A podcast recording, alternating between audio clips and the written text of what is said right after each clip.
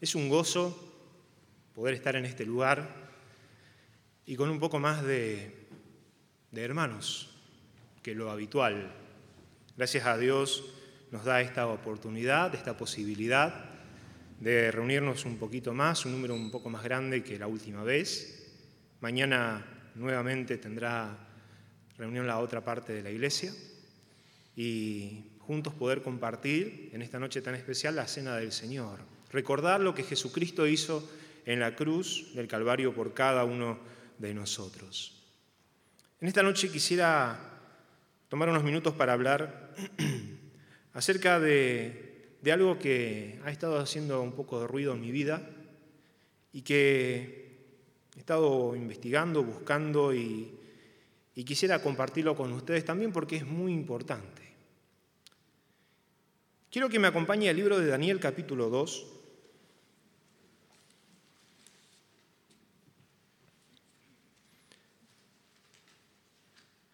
Versículo 21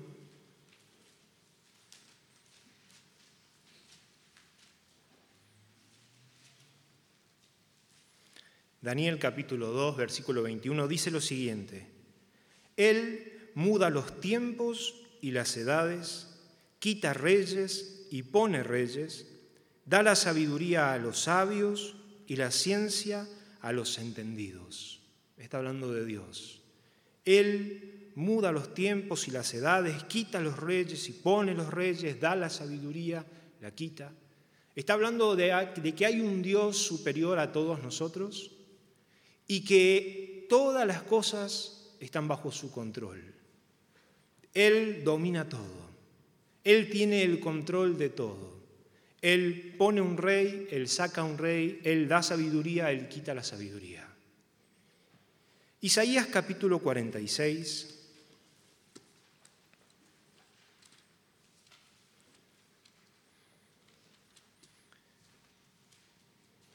Versículo 9. Isaías capítulo 46, versículo 9, dice, acordaos de las cosas pasadas desde los tiempos antiguos, porque yo soy Dios y no hay otro Dios y nada hay semejante a mí, que anuncio lo por venir desde el principio y desde la antigüedad, lo que aún no era hecho, que digo mi consejo permanecerá y haré todo lo que quiero. Está hablando de un Dios superior a todos nosotros y que Él maneja todo y hace todo como Él quiere. Proverbios capítulo 19.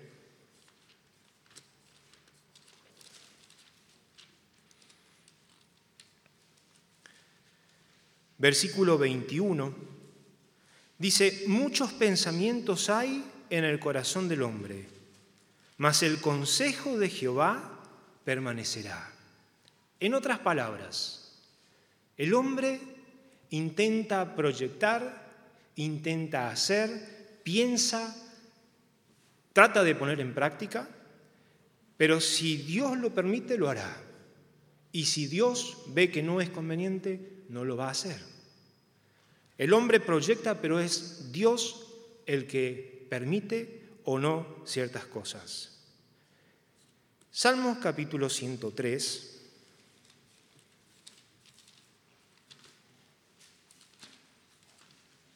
Versículo 19 dice, Jehová estableció en los cielos su trono y su reino domina sobre todos. Nuevamente está hablando de un Dios superior que está en los cielos, que tiene su trono en los cielos y que desde allí Él domina todo.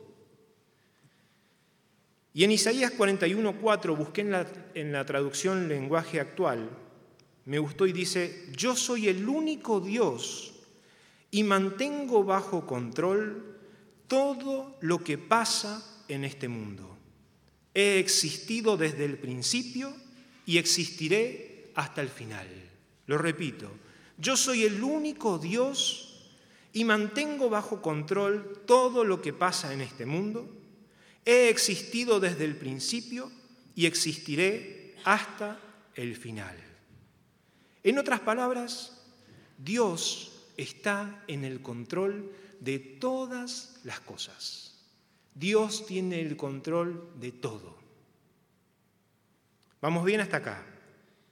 Ahora, esta frase, Dios tiene el control de todas las cosas, es una frase hermosa, es una frase linda. La vamos a encontrar en nuestros estados de WhatsApp, en el Facebook, en las librerías, en las puertas de las casas, Dios, está bajo, Dios tiene todo bajo control o Dios está con el control de todas las cosas. Lo vamos a encontrar en los autos, pegado en los autos. Es una frase linda. Muchas veces nos encontramos pasando o atravesando una situación difícil y leemos esa frase que Dios tiene el control de todas las cosas o en Dios está el control de todas las cosas y parece que nos animamos y nos fortalecemos. Y ni más cuando viene un amigo y sabe que estás pasando una situación difícil, viene y te pone la mano en el hombro y solamente te dice eso, Dios tiene el control de todas las cosas. Y nos sentimos fortalecidos, nos sentimos eh, con fuerzas para seguir adelante. Ahora, si Dios está en el control de todas las cosas, esto no significa que las cosas van a marchar bien. Esto no significa que las cosas tienen que marchar bien.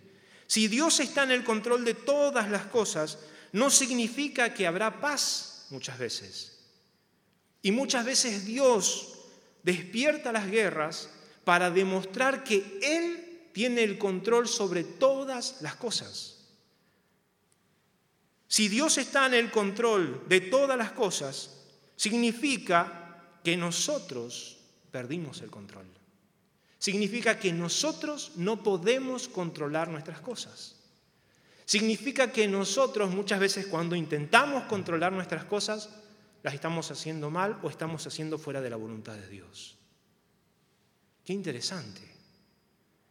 Muchas veces Dios va a hacer cosas que no vamos a entender, pero Dios tiene el control de todas las cosas, por más que usted y yo no entienda, detrás de eso hay algo maravilloso que Dios nos quiere mostrar. Y quiero que en esta noche viaje en su mente a Egipto. Y en ese lugar vamos a Éxodo.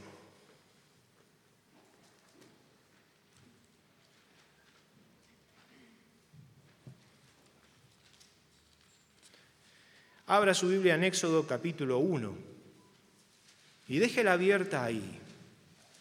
Y quiero que en su mente se imagine en esta oportunidad una escena, una película, y vaya viviendo, vaya acompañando esas, esas escenas de lo que vamos a ver en esta noche, para entender de cómo Dios tiene el control de ciertas cosas y cómo nosotros no entendemos muchas veces esas cosas y desesperamos ante una situación así, no sabemos qué hacer y casi terminamos rindiéndonos. Pero de todo eso Dios saca algo maravilloso para enseñarnos. Cuando vamos al libro de Éxodo en el capítulo 1, vamos a encontrar de que hay un pueblo de Dios que está esclavo en Egipto. Ese pueblo, más de un millón de personas, está siendo azotada, castigada, está siendo esclava y tiene que trabajar para los egipcios.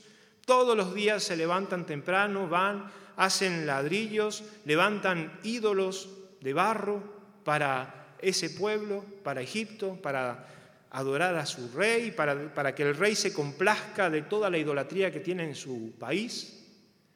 Un pueblo esclavizado. Y Dios dice, quiero liberar a este pueblo de esta situación. Dios quiere liberar a este pueblo de esa situación difícil que está atravesando. Pero para liberar a ese pueblo, Dios necesita a una persona preparada.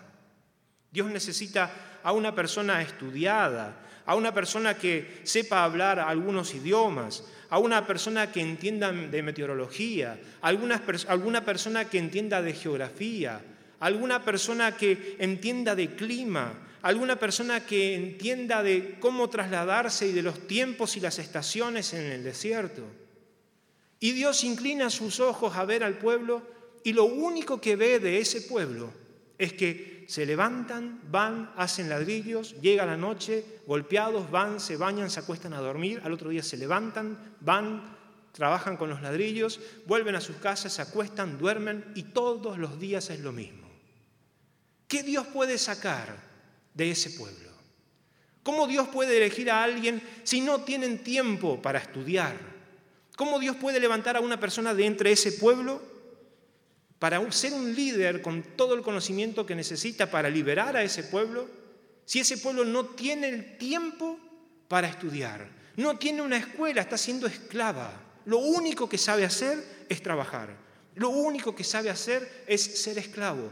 Todos los días ese círculo va girando. Todos los días la misma rueda va girando para el mismo lado. Todos los días nuestra vida puede ser de la misma manera, una rutina diaria. Y nosotros tenemos el control de nuestra vida. Nosotros sabemos que nos levantamos temprano, nos lavamos los dientes, desayunamos, tomamos un mate, nos vamos a trabajar, salimos a tal hora, volvemos a tal hora, charlamos un rato, nos vamos a cenar, dormimos, al otro día lo mismo, lo mismo, lo mismo y lo mismo. Y Dios necesita levantar a un líder capacitado, preparado, que tenga entendimiento, que sepa presentarse ante un rey, que tenga las palabras necesarias para presentarse ante un rey, hablar con el rey y reclamar lo que corresponde a Dios y probarlo. ¿Qué va a encontrar Dios? Nada. Entonces dice, este pueblo está acostumbrado a que la rueda gire así. Dios toma el control. Y cuando Dios toma el control, porque Dios necesita capacitar a alguien, porque Dios necesita llevar a una de esas personas del pueblo esclavo a una facultad, necesita llevar a capacitarlo, necesita, pero de, si no actúa, si no toma el control, si no cambia el rumbo de esa rueda, no lo va a conseguir. Y cuando Dios toma el control, muchas cosas pueden cambiar. Cuando Dios toma el control, ahora la rueda empieza a girar para el otro lado. ¿Y qué pasa cuando la rueda empieza a girar para el otro lado? Ahí es cuando nosotros nos empezamos a confundir y decimos, epa, algo salió de control, algo está pasando, algo no está circulando bien, algo, algo está pasando o me está pasando. Llegó la pandemia.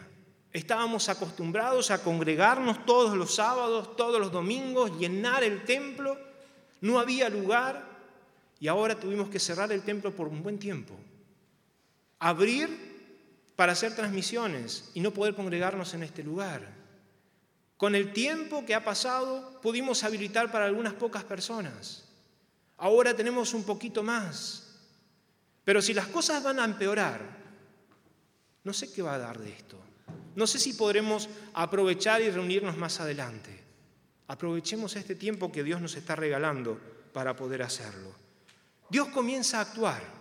Dijimos que Dios tomó el control y empezó a girar la rueda para el otro lado. Y empezaron a acontecer algunas cosas. Empezó Dios poniendo miedo en el corazón del rey, del faraón. ¿Cómo que empezó a poner miedo? Sí, Fíjese en el capítulo 1 dice que el rey empezó a tener temor porque los hijos de Dios, los hijos del pueblo de Israel, eran muchos, eran una gran cantidad y cada vez se multiplicaban más. Entonces, viendo el temor y diciendo, estos algún día se nos van a poner en nuestra contra, el enemigo nos va a atacar, ellos les van a ayudar y los vamos a perder. Entonces llamó a las parteras del pueblo de Egipto y les dijo, ¿saben qué? Cuando van a, a nacer un, eh, un israelita, si es varón, mátenlo. Pero si es niña, déjenlo vivir. Si es un varón, mátenlo. Pero si es una niña, bueno, déjenla vivir. Dios había puesto esa amenaza.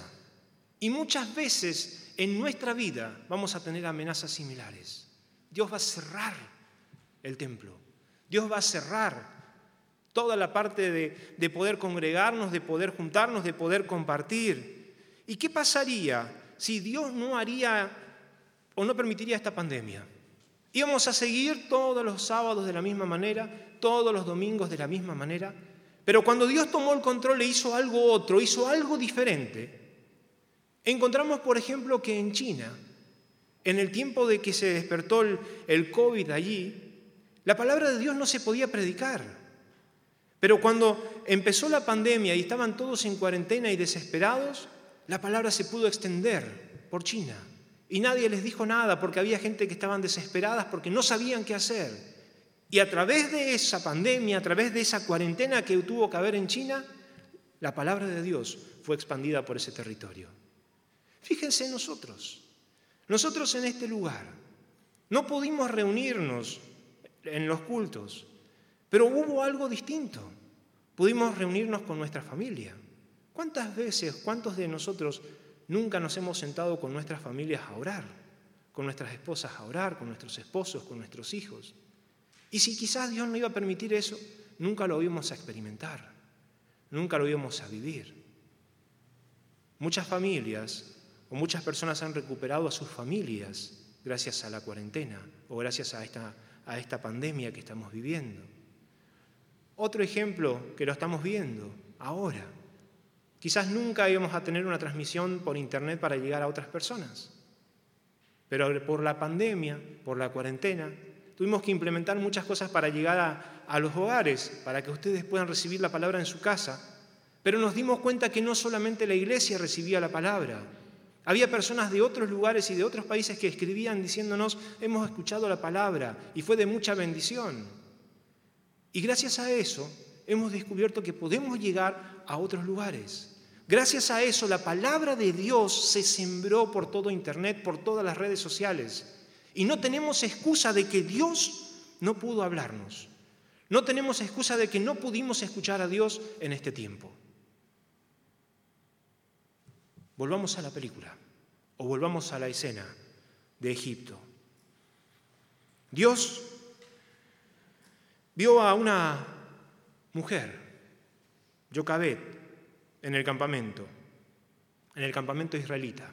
Una mujer fuerte, una mujer temerosa de Dios, una persona ideal quizás para cumplir el propósito que Dios tenía con lo que estaba haciendo. Y lanzó esta amenaza en el corazón del rey y el rey largó un edicto. Y ese edicto quizás llegó a todo el campamento israelita. Y el edicto decía, mujeres de Israel, familias de Israel, no tengan hijos. Y si tienen hijos, rueguen que sea mujer, porque si es varón, los van a matar. Todas las parteras de Egipto ya tienen la orden de exterminar a todos los varones judíos, varones israelitas que nazcan de aquí en adelante. Imagínense, Jocabet agarró la, la nota o escuchó el informe, dijo, bueno, está bien. Pasa la semana y empieza a sentir quizás dentro de ella que algo no está normal, algo no está bien, algo empieza a cambiar. Y dice, no, Señor, no puede ser. Dios no va a permitir que yo esté embarazada. Dios no va a permitir, yo soy una hija de Dios, yo estoy estudiando de la palabra, yo congrego, yo oro, yo ayuno. En este tiempo Dios no va a permitir que yo esté embarazada. Así que no. Y quizá vaya a saber, declaro que no y decreto que no y un montón de cosas, pero Dios estaba haciendo algo que el pueblo no entendía y que la familia de ella no estaba entendiendo. Y de la misma manera muchas veces Dios actúa en nosotros haciendo cosas que nosotros no entendemos. Pasa el tiempo, la panza empieza a crecer. Y yo vez dice, no puede ser. ¿Y ahora? Bueno, Dios es el que da la vida, Dios es el que quita la vida, Dios es el que da el sexo al bebé, así que va a ser niña. Y va a ser una niña, y va a ser una niña, y tiene que ser una niña. Tiene que ser una niña.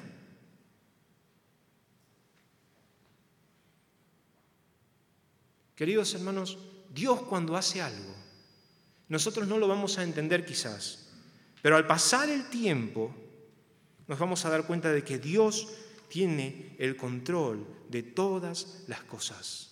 Dios tiene el control de todas las cosas y las respuestas que no entendemos ahora, en el transcurso del tiempo, lo vamos a entender. En todo este tiempo que pasó, Jocabet y su familia quizás estaban pidiendo respuestas a Dios. Estaban preocupados, tenían una opresión en su vida, un dolor en su vida, no sabían lo que estaba aconteciendo. No puede ser. Salió un edicto del rey que van a matar a todos los niños varones que nazcan. Y ahora nos encontramos en esta situación. Señor, ¿qué estás haciendo con nosotros? ¿Qué planes tienes con nosotros? ¿Qué proyectos tienes con nosotros? ¿Qué es esto, Señor? Tiene que ser una niña, Señor. ¿Es niña o no es niña? Señor, dime si es una niña o dime si es un varón, así podemos actuar antes de que nazca, antes de que sea tarde. Y Dios en silencio. Dios en silencio. ¿No le pasó a usted que Dios ha quedado en silencio muchas veces con nosotros? ¿No ha experimentado ese desierto en su vida donde Dios ha guardado silencio y usted está esperando una respuesta y la respuesta no llega? Lo ha pasado a ellos. E imagínense si Dios hablara en ese tiempo y le decía, mira Jocabet, va a ser un varón. Ay, ay, ay. Agarraba todas sus cosas y trataba de escapar de Egipto para no perder a ese varón. Y quizás arruinaría el propósito que Dios tenía para, para, todo el pueblo de Israel. Y muchas veces Dios guarda silencio para que no arruinemos los planes y los proyectos que Él tiene con nosotros. Imagínese a Jocabed con su panza, mirando que las parteras están caminando por, por al lado de su casa, van a atender a otros partos, desesperada porque el tiempo de nacimiento de, de ese bebé está llegando, mirando a los soldados que la están mirando a ella y le están amenazando, va a ser varón y lo vamos a matar. Imagínese, imagínese la situación de esa familia, imagínese la situación de esa madre. Imagínese el proceso por el cual tuvo que estar pasando. Amenazas, amenazas, pruebas, amenazas, amenazas. Quizás ni podía dormir por la condición en la que estaba atravesando. Y esa panza estaba creciendo. Y el día del nacimiento estaba llegando. Querida iglesia, ese embarazo o ese bebé puede representar en nosotros un ministerio de Dios para nuestras vidas. Puede representar un llamado de Dios para nuestras vidas. ¿Cuántos de los que estamos acá presentes saben que Dios está gestando algo en sus vidas? Saben que Dios está gestando algo en sus corazones. Saben que Dios tiene un propósito para sus vidas. Saben que Dios le ha llamado para algo. Saben que Dios tiene algo grande para ustedes. Pero están las amenazas. Y encontramos a personas que van a decir, no, Dios así no te va a usar. Vos no vas a hacer esto, vos no vas a hacer aquello. Y te están amenazando y estás viendo con tu llamado, con tu, el propósito que Dios tiene para tu vida, todas las amenazas rondando enfrente tuyo tratarán de arruinarte, tratarán de matar tu llamado, tratarán de matar tu ministerio, tratarán de pisotear lo que Dios tiene para tu vida. Y el enemigo más que nunca se va a poner a la expectativa de ver qué está pasando. Y donde tenga la oportunidad, arruinarte, porque saben que el propósito que Dios tiene para tu vida es algo grande. Un pastor amigo dijo, cuanto más opresión tiene la persona, Cuanto más pruebas tiene una persona, cuanto más conflictos vive esa persona, cuanto más lo estén persiguiendo, cuanto más no sepa de dónde sacar fuerzas, es porque Dios tiene algo grande para esa persona, porque Dios tiene un ministerio grande para él. Y el enemigo está haciendo lo posible para destruirlo. El enemigo está haciendo lo posible de que renuncie, de que deje. ¿Por qué tanta presión, Dios? ¿Por qué, Señor, tanta presión? ¿Por qué, Señor, tantas amenazas? ¿Por qué tanto dolor? ¿Por qué tanto tormento? Dios, ¿por qué tanto silencio? ¿Por qué no hablas, Dios? ¿Por qué no nos dices qué es? Dios estaba haciendo crecer en la panza de esa mujer algo grande y maravilloso que ellos no entendían. Que todo había salido de control para sus vidas, pero Dios estaba en el control, Dios guiaba el timón, Dios tenía el volante en sus manos. Dios tenía un propósito especial por más que ellos no lo entendían. Dios tiene un propósito con tu vida por más que en este momento no lo entiendas. Cuida a ese bebé, cuida lo que Dios está gestando en tu vida, cuida ese ministerio. Ahora, ¿algo podía salir peor en la vida de Jocabed? ¿Algo podía salir peor? Sí, llega el día del nacimiento. Toda la familia reunida esperando. A ver, es nena, es nena. Sí, va a ser una nena. Es nena, es nena, es nena. Y de repente un silencio sepulcral. Un varón. Imagínese Jocabed. Todo lo que se le cruzó por la cabeza. Todo lo que pensó en ese momento cuando le dieron la noticia de que era un varón. Ay, sí, Señor, no sé qué querés con nosotros. Señor, te servimos. Señor, estamos orando, estamos ayunando, asistimos a los cultos, estamos haciendo esto, ayudamos a los niños, llevamos la merienda, esto, lo otro. ¿Por qué, Señor, a nosotros? ¿Por qué haces eso con nosotros? Tanta gente, ¿por qué a nuestro niño? ¿Por qué un varón? Todo el tiempo te estuvimos pidiendo una niña. Tú sabes las amenazas del enemigo, ¿por qué un varón? ¿Algo podía salir peor? Ellos no estaban entendiendo de que Dios tenía el control y que Dios iba a hacer algo grande. Éxodo capítulo 2, versículo 2, dice que le presentaron el niño a su mamá y ella lo vio. Y dice algo tan maravilloso. Y la concibió y dio a luz un hijo, y viéndole que era hermoso, viéndolo que era hermoso, Sigue diciendo, lo guardó o lo escondió por tres meses. Vio que era hermoso. Vio que era hermoso. Queridos jóvenes, Dios tiene un ministerio para sus vidas. Querida iglesia, Dios tiene propósitos con sus vidas. Fíjense y deben valorar lo que Dios tiene para ustedes porque lo que Dios tiene para ustedes es algo hermoso, es algo maravilloso. Y tenemos que empezar a valorarlo nosotros mismos primeramente. Primero nosotros. Dios te lo mostró a ti, Dios te eligió a ti.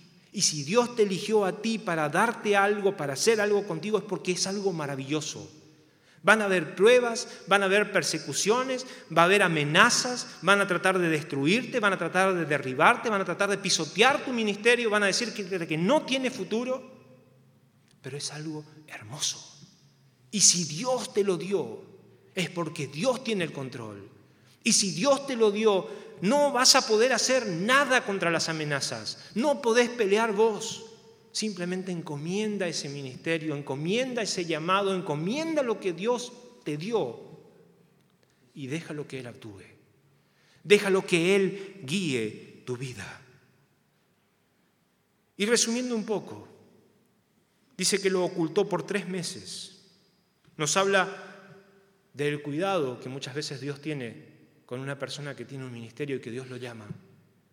Cuando Dios llama a alguien, muchas veces a un joven, y le dice, te quiero usar en esto, ya el joven salta y empieza de acá para allá y muchas veces Dios dice, pará, pará, todavía no es el tiempo, todavía no es el tiempo, aguarda un poquito más, no te quiere quemar, no quemes etapas. Un niño lo guardó por tres meses, llora. Y muchas veces nosotros con algo nuevo y siendo nuevos, vamos a frustrarnos y vamos a llorar. Pero Dios nos quiere preparar en ciertos lugares para que no andemos llorando, para que encaremos y salgamos adelante y sigamos trabajando para el Señor. Nos habla de eso y podemos ahondar un poco más, pero no tenemos mucho tiempo.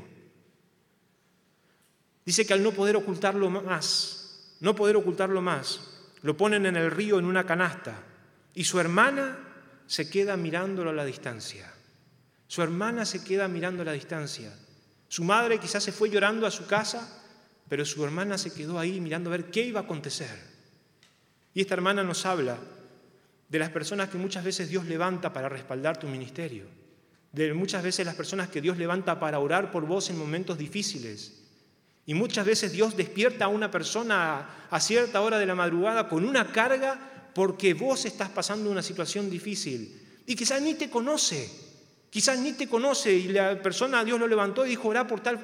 ¿Quién es? No sé quién es, no te importa quién es, vos orá por fulano de tal.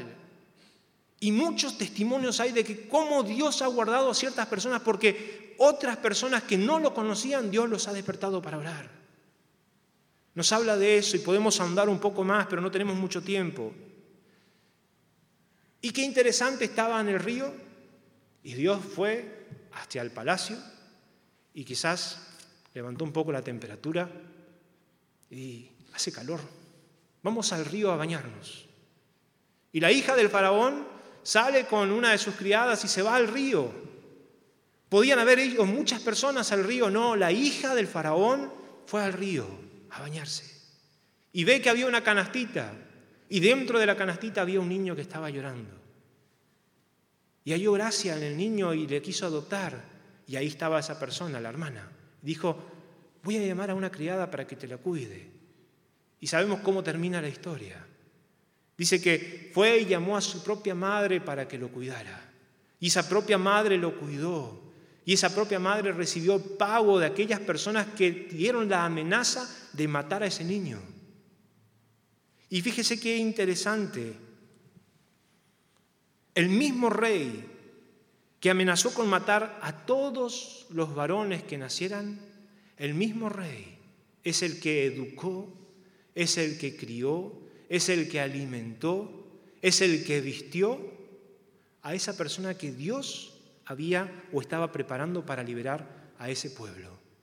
Y ese niño cuando creció es el que se presentó ante el rey para pedir la libertad de todo el pueblo Dios. Qué interesante cómo Dios hace las cosas. Y muchas veces nosotros desesperamos porque las cosas no están saliendo como nosotros queremos. Y desesperamos porque no obtenemos respuestas Desesperamos porque no sabemos qué va a pasar. Dios está en el control de todas, de todas las cosas. Y así como Jocabet atravesó ese momento difícil en su vida junto con su familia, buscando respuestas, muchas veces nosotros nos encontramos en una situación similar buscando respuestas para nuestras vidas, buscando respuestas para nuestros problemas, buscando respuestas para nuestros conflictos y no las encontramos. Pero Dios está bajo control. Dios tiene el control de todas las cosas. Lo único que te puede decir es no te rindas, no te rindas, no te desanimes. Sigue adelante, confía en Él. Por más que no entiendas ciertas cosas, confía en Él. Él está dominando todo. Él tiene todo el control bajo sus manos. Y lo que Él está permitiendo es porque Él tiene un propósito grande detrás de todo eso y lo vamos a entender más adelante. Cuando el pueblo fue liberado, creo que Jocabet y su familia dieron gloria a Dios porque al fin terminaron de entender lo que muchos años atrás Dios había comenzado. Llegará el momento donde entenderemos muchas cosas. Y queridos jóvenes, les animo a ustedes porque yo sé que en esta iglesia Dios tiene ministerios para sus vidas. En esta iglesia Dios tiene llamados para sus vidas. Y quizás no lo entiendan, quizás tengan amenazas en sus vidas, quizás las cosas se estén plantando difíciles, quizás el enemigo los está atacando de todos lados y ustedes no entienden por qué. Es porque Dios tiene algo maravilloso contigo. Es porque Dios tiene algo grande contigo y Dios te está preparando. Encomendate en sus manos y deja que a su tiempo Él te use. Vamos a orar, hermanos, en esta noche. Vamos a ponernos en pies.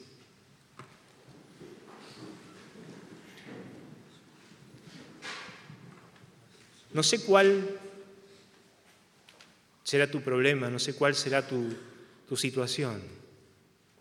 Quizás estás desesperado como esta familia, como Jocabet, su esposo y sus hijos, buscando respuestas que no la estaban encontrando. Quizás todo en tu vida marchaba bien, tenías el control de todas las cosas y un día despertaste y te diste cuenta de que las cosas cambiaron, de que ya lo que antes era una rutina ahora ya no lo es. Hay otras cosas que están pasando entre medio y tú no estás entendiendo. Pero hay cosas que tienen que pasar porque Dios te quiere usar, Dios te quiere llevar a ciertos lados y si no cambia algo en nuestra rutina, no cambia algo en nuestras vidas, no modifica algo en nuestras vidas, nunca tendrá a ese líder en esa facultad predicando de Dios. Nunca tendrá a esa hermana en ese hogar de ancianos predicando de la palabra de Dios orando por, por los abuelos. Nunca tendrá a ese médico en una clínica mientras que está atendiendo, predicando la palabra de Dios y orando por, por esa persona que está enferma atendiéndose delante suyo. Nunca tendrá a ese policía que necesita estar, que esté ahí en ese escuadrón, predicándole a los ladrones y a los que están presos. Dios cuando necesita un líder va a tomar la rueda y la va a empezar a girar en sentido contrario para que las piezas se acomoden donde Él te necesita. Y quizás en esta noche con tu vida lo está haciendo eso. Y quizás en esta noche en tu vida estás obteniendo algunas respuestas de las que le estabas pidiendo a Dios. No te rindas, no te rindas, anímate, confía en Dios y deja eso en sus manos porque a su tiempo Él te va a usar. Oramos. Dios te damos muchas gracias en esta noche. Muchas gracias por tu palabra, muchas gracias por hablarnos, muchas gracias por bendecirnos, muchas gracias por hacernos viajar en el tiempo hasta ese pueblo esclavo, dolido, lastimado, herido, cansado, Señor, y mostrarnos el propósito que tú tenías con ellos, mostrarnos con un ejemplo tan claro y tan lindo cómo tú haces las cosas y cómo tú tienes el control. Y entender que cuando tú tienes el control de todas las cosas, a nosotros se nos escapa el control. Y tenemos que levantar nuestras manos y, y dejarnos guiar por ti. ¿Y cómo nos cuesta muchas veces eso, Dios? ¿Cómo nos cuesta dejar que tú manejes nuestra vida? ¿Cómo nos cuesta dejar que tú guíes nuestra vida? Señor, ayúdanos a confiar en ti con todo nuestro corazón y entender que lo que tú tienes para nosotros es mucho mejor de lo que nosotros podemos hacer manejando nuestra vida por nuestra cuenta. Padre, en esta noche quiero bendecir a aquellos jóvenes que tú has elegido para algo más grande, Señor. En esta iglesia tú has plantado ministerios, tú has plantado talentos, dones, has puesto en cada uno de nosotros cosas especiales, Señor. Padre, yo sé que de esta iglesia hay algo maravilloso, que tú sembraste, Dios, y que tenemos que cuidarlo entre todos, porque tú en tu tiempo vas a hacer algo grande, Dios. Te pedimos, Padre, que tu Espíritu Santo esté guardando esas vidas, que tu Espíritu Santo los mantenga íntegros para ti, Señor, que tu Espíritu Santo los mantenga puros. Padre, que los ayudes a entender que a su tiempo tú los vas a usar, que a su tiempo tú los vas a levantar que a su tiempo tú los vas a poner en esos lugares para los cuales los estás preparando en este momento, pero atravesando cosas difíciles. Quizás ellos están atravesando en este momento ese desierto tan duro, tan silencioso, frío. Pero Señor, tú estás allí. Aunque estás en silencio, tú estás ahí con ellos, Dios. Protege sus vidas, Dios, para que podamos ver la bendición de aquí a un tiempo. Padre, bendecimos a las personas que nos están viendo.